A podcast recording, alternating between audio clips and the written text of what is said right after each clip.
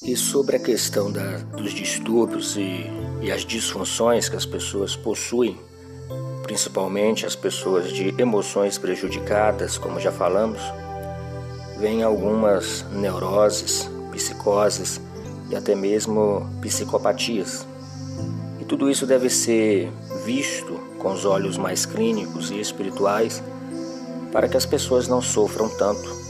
Uma vez diagnosticado no início, com certeza o sucesso será maior no tratamento, no acompanhamento. E essas neuroses é justamente uma existência de tensão excessiva e prolongada na vida da pessoa e que tem um conflito muito persistente e até mesmo de uma necessidade longamente frustrada. Isso já é sinal que na pessoa se instalou um estado neurótico. A neurose ela determina uma modificação mas não uma desestruturação da personalidade, muito menos de perda de valores da realidade. Então, nós costumamos entender algumas neuroses, citamos a principal que é bem comum ao ser humano e, quando não bem administrada, tratada de forma espiritual, isso acarreta em coisas piores, um desconforto muito grande na área emocional que certamente leva também ao relacionamento pessoal. A ansiedade. A ansiedade é uma inquietação, é um medo descontrolado do que ainda não existe. É uma falta de confiança que a pessoa possui e fica um medo interno de algo que a pessoa acha que poderá vir a acontecer. E na ansiedade, a pessoa é tomada por sentimentos generalizados e persistentes e muitos intensos de angústia e sem nenhuma causa objetiva. Tudo é subjetivo, tudo está na sua própria mente. São resíduos do passado que afloram no presente por algumas preocupações demasiadas ou situações que levam a pessoa a desencadear uma ansiedade. Há uma exagerada e ansiosa preocupação por si mesmo, e isso também leva uma ansiedade. E os principais sintomas da ansiedade nós podemos pontuar são as palpitações cardíacas aceleradas e frequentes, desorganizadas. A pessoa fica ali colocando a mão no peito, achando que alguma coisa está fora do normal, porque o, o músculo, o coração passa a dar respostas às inquietações, às insatisfações que a alma possui quando alguém está tomado pela ansiedade. As pessoas passam a ter tremores internos e nas mãos de forma até descontrolada quando isso em crises. Há uma falta de ar, asfixia noturna. A pessoa muitas vezes está no sono, acorda com falta de ar. Há bloqueios nas vias aéreas da pessoa ao ponto de não ter uma respiração controlada, moderada, naturalmente. E começa suor nas mãos, no corpo, Há uma transpiração muito forte, náuseas, outros sudorese, que é aquele suor quando a pessoa está dormindo, acorda com o seu cobertor, o seu lençol, aquilo que lhe cobre, todo molhado, não sabe por quê. E o medo exagerado do que não existe. Se o telefone tocar às 10, já é alguma coisa grave. Algo já aconteceu. A pessoa não descansa a mente, ela fica de um lado para o outro e ela não consegue se controlar. Essa é a grande verdade. E tem também pensamentos automáticos, repetitivos de fatalidades ou doenças. Sempre fica martelando, apunhalando ali na pessoa.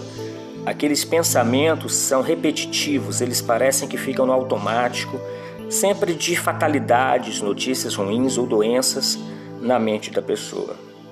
Além das inquietações, muitos não conseguem parar, deter-se, aquietar a alma, permanecer no local, sempre inquietos de um lado para o outro, e aquela preocupação demasiada, persistente com coisas tão simples, tão fáceis de serem resolvidas. E aí as pessoas, uma vez ansiosas, elas procuram sim tratamento. Mas na maioria das vezes elas procuram o tratamento clínico. Obviamente, ao psiquiatra, é aquele quem vai medicar a pessoa, dando a ela aqueles ansiolíticos e muitos conhecidos. E as pessoas passam a tomar e se torna, na verdade, uma forma de ludibriar o seu problema. Mas, no entanto, sabemos que persiste, porque nenhuma medicação ela chega na alma da pessoa, ela toca no coração da pessoa, ela vai no corpo, deixa a pessoa de forma até mesmo sonolenta, pensamentos mais lentos, mas o problema está ali. A ansiedade ela precisa ser tratada, tratada de forma espiritual saudável, tendo uma confiança em Deus. Porque esse medo que a ansiedade produz é prejudicial, porque ele está acima da normalidade humana. E vamos agora entender um pouco. A palavra de Deus em Filipenses 4, de 4 a 8, diz que a gente precisa alegrar-se nas coisas do Senhor. E a alegria é contrária à tristeza. Precisamos ter uma vida aberta e clara a todos, porque na maioria das vezes o segredo é uma arma que o diabo tem nas mãos contra as pessoas. E quero dizer para você que quanto mais segredo a pessoa possui, a pessoa guarda no seu coração, mais triste a pessoa é. A ansiedade é fruto de uma ausência, que é a ausência da fé. E também depositar as nossas ausências em Deus sempre, orando e cultuando. E a paz que excede todo entendimento guardará a nossa mente, o nosso coração, ou seja, o que nós pensamos, o que nós sentimos em Cristo Jesus. Essa paz ela excede todo entendimento humano, ainda que as pessoas não conseguem entendê-la, quando nós nos colocamos em oração diante de Deus e depositamos toda a nossa ansiedade diante dele, essa paz que é oposta à ansiedade, enquanto a ansiedade cria uma inquietação, uma insatisfação, a paz ela tranquiliza a pessoa. A paz ela entra dentro de nós de forma misteriosa quando nós colocamos tudo diante de Deus pela nossa oração e com ações de graças. E essa paz ela vem guardar o nosso coração, a nossa mente, ela guarda o nosso pensamento e isso é importante a gente entender.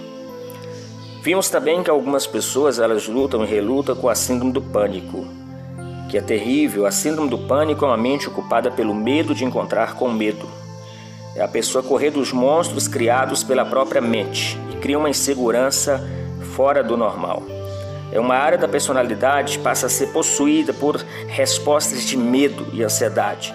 Então, na angústia, o medo é difuso ele é excessivo e redundante, e quando vem à tona é sinal de que já existia há longo tempo. Se apresenta em volta em muita tensão, preocupação, excitação, uma desorganização do comportamento. E na reação fóbica, o medo se restringe a uma classe limitada de estímulos e verifica-se a associação do medo a certos objetos que a gente percebe, como animais ou situações adversas que a pessoa passa. Então, esse síndrome do pânico, as pessoas que possuem, sempre entra o que nós já falamos, que é a fuga e a luta. As pessoas estão em reações em que muitas das vezes o intestino solta de repente daquela dor de barriga e logo as pessoas querem procurar um banheiro porque ela quer esvaziar para correr. É a fuga, é a fuga. Muitas vezes o coração acelera muito, pulsando o sangue para todo o cérebro para dar ele uma força para que ele lute. E as pessoas sentem tudo isso na síndrome do pânico e tem aquele pavor terrível, as pessoas acham que vão morrer naquele momento por causa disso. Alguns adolescentes passam também pela distimia, que é uma tristeza profunda não explicada, e aquela falta de motivação, autoestima baixa, uma preguiça excessiva, e eles se prendem, eles ficam mais resguardados e esse processo depressivo alcança mais adolescentes, mesmo em mulheres de meia idade. Então, na maioria das vezes, acometidos por essa moléstia, eles valorizam extremo sono, gostam de assistir filmes em casa, evitam fazer serviços domésticos, a não ser quando confrontado diretamente. Vive aquele momento terrível. Outras pessoas passam por angústia, que é o vazio da alma, o desespero interior profundo, a solidão, a angústia é um mal que leva a alma das pessoas a sentir incapazes de serem perdoadas por algo cometido ou vivido. A angústia geralmente indica o problema ocorrido, ou seja, o indivíduo está ciente do que levou a esta tamanha tristeza. Aquele coração dele triste, coração cheio de rancores, de amargura, de cólera, leva ele também a ter uma depressão. E essa depressão é uma vontade promíscua, maus pensamentos, inclinações ao pessimismo, desejos nocivos. Toda depressão é provinda de problemas que não foram resolvidos de dentro para fora. Os sintomas são variados, dependendo do mundo social, familiar e espiritual de cada pessoa. A depressão mais severa leva o indivíduo a pensar em desistir de tudo. Ela passa a olhar o mundo e as pessoas de maneira pessimista o tempo todo. Os seus pensamentos são terrivelmente de derrotas e a sua postura diante dos desafios é de muito medo.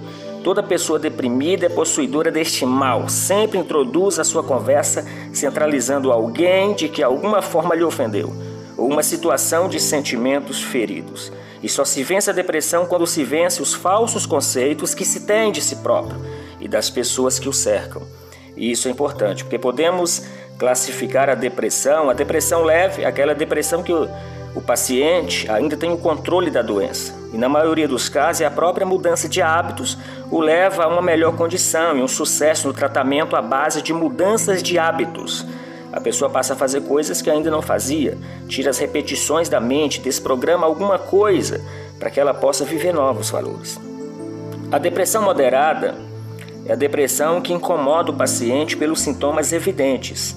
Ele evita situações e pessoas, ele foge de conflitos que o levam a sofrer, então ele acaba criando um isolamento.